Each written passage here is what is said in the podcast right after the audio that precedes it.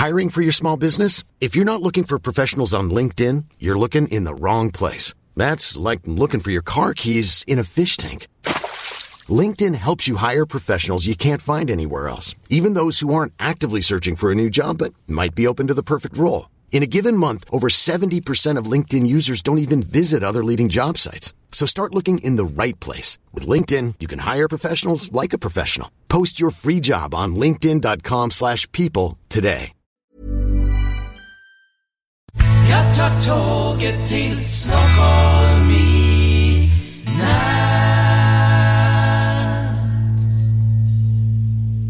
Hola, ¿qué tal? Soy Dani y esto es Haciendo el Sueco. De nuevo aquí con unos días de retraso, pero bueno, con, bueno, con un día de retraso, pero estoy últimamente bastante liado y el tema de podcasting, pues bueno, eh, eh, está en, segundo término porque, bueno, está el tema del trabajo y luego está otros asuntos como el que voy a contar ahora, el tema de los papeles para, para chat. Y eh, bueno, mañana tiene entrevista de trabajo, a ver, a ver qué tal. Pero bueno, eh, vamos por partes. Primero, lo del tema de, de chat, y es que eh, hace, hace unos días, para ser, para, bueno, la semana pasada, empecé a mover los papeles para que chat pueda ir a España el, en el mes de julio conmigo. eh, y aprovecho las, las vacaciones que ya tengo, pues para, son dos semanas, pues dos semanas que Chat podría ir a España conmigo, este, ver, la ver a la familia que, que tiene en España y disfrutar un poquito pues de lo que es la, eh, la cultura española, conocerla un poquito más, viajar, comer, eh, comer cosa, comida española, porque a él le encanta la, fruta y verdura que se encuentra en España, que no se encuentra aquí, eh, es decir, la calidad eh, superior de las, las materias primas que se encuentran en España, le encanta. El jamón, sin ir, sin ir más lejos, le encanta, le fascina.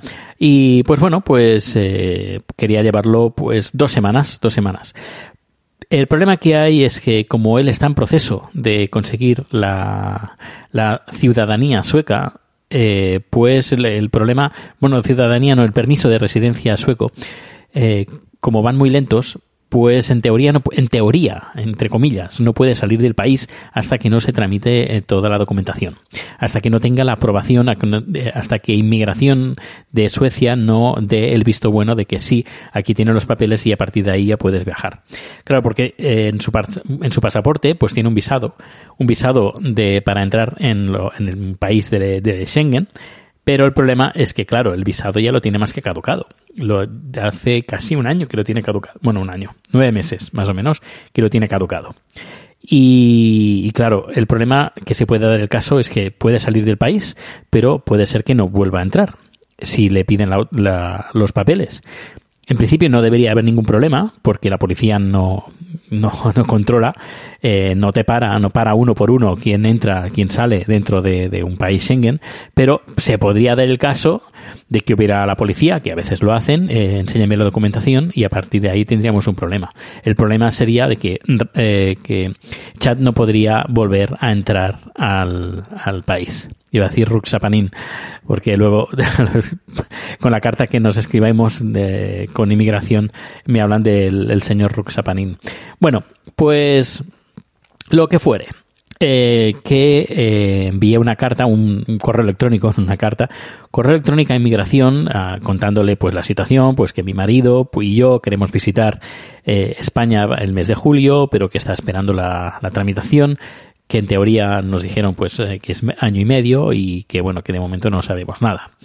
Nos respondió una chica de inmigración al correo electrónico y dijo más o menos que eh, tenía que ponerme en contacto con la embajada eh, sueca en España para pedir permiso para, de, para la, de la vuelta, pero que no garantizaba, sin eso, no garantizaba la- la- el regreso a Suecia que a- a- por, tu, por tu cuenta, es decir, que arriesgate a, tu cuenta. Así que, sin ni corto ni perezoso, el, ayer, lunes, eh, escribió un correo electrónico a la embajada española que hay en Madrid. Ay, perdón, la embajada sueca que hay en Madrid y les, les expuse todo el, el- problema, el dilema. Y eh, por la tarde me respondieron, no, perdón, esta mañana, esta mañana me han, respondi- me han respondido y me han dicho pues que, que no entienden que me hayan dicho esto en inmigración eh, aquí en Estocolmo. cuando que sí que se puede tramitar, pero eh, la autorización, el visto bueno, quien lo da es inmigración en Suecia. Es decir, tú nos rellenas los papeles aquí, pero esto vuelve a Suecia, vuelve a inmigración a la misma gente que te ha dicho que envíe, que solicites los papeles aquí. Dice, eh, habla con la embajada española en, en, en Suecia, porque a lo mejor necesita algún visado, un visado de España para que pueda ir a España, para que pueda entrar a España sin ningún problema. Así que he contactado con un amigo que tengo, bueno, tengo varios conocidos, y, pero tengo un, un amigo en la embajada española. No es, podríamos decir, no voy a decir el, cargo ni el nombre, pero podríamos decir que es, un cargo, es un cargo elevado. Y nada, le, le he expuesto eh, la situación de nuevo, eh, toda la, toda la complejidad que tiene.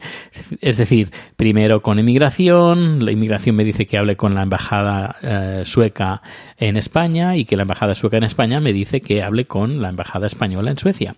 Así que es lo que hago. Y eh, al cabo de pocas horas, mm, de un par de horas o menos de un par de horas, me responde, eh, me dice que lo siente mucho, pero que las cosas no son así, no funciona así. En este caso, quien tiene que dar el visto bueno es la inmigración Suecia que lo que hacen es tirar pelotas, pelotas fuera, la inmigración, porque están con el tema de los refugiados eh, últimamente, pues están eh, llenos hasta arriba de trabajo y que se está demorando todos los trámites un montón, pero lo que tienen que hacer y que es lo que hace cualquier país de la Unión Europea es cuando un una persona está esperando los papeles y se le están demorando y necesita hacer un viaje por mm, trabajo o por eh, ver a la familia y dentro de un país de la, de la zona Schengen, dentro de la Unión Europea, eh, pues lo que tiene que hacer es pedir eh, en inmigración, pues me ha dicho que esto se hace en España, se pide inmigración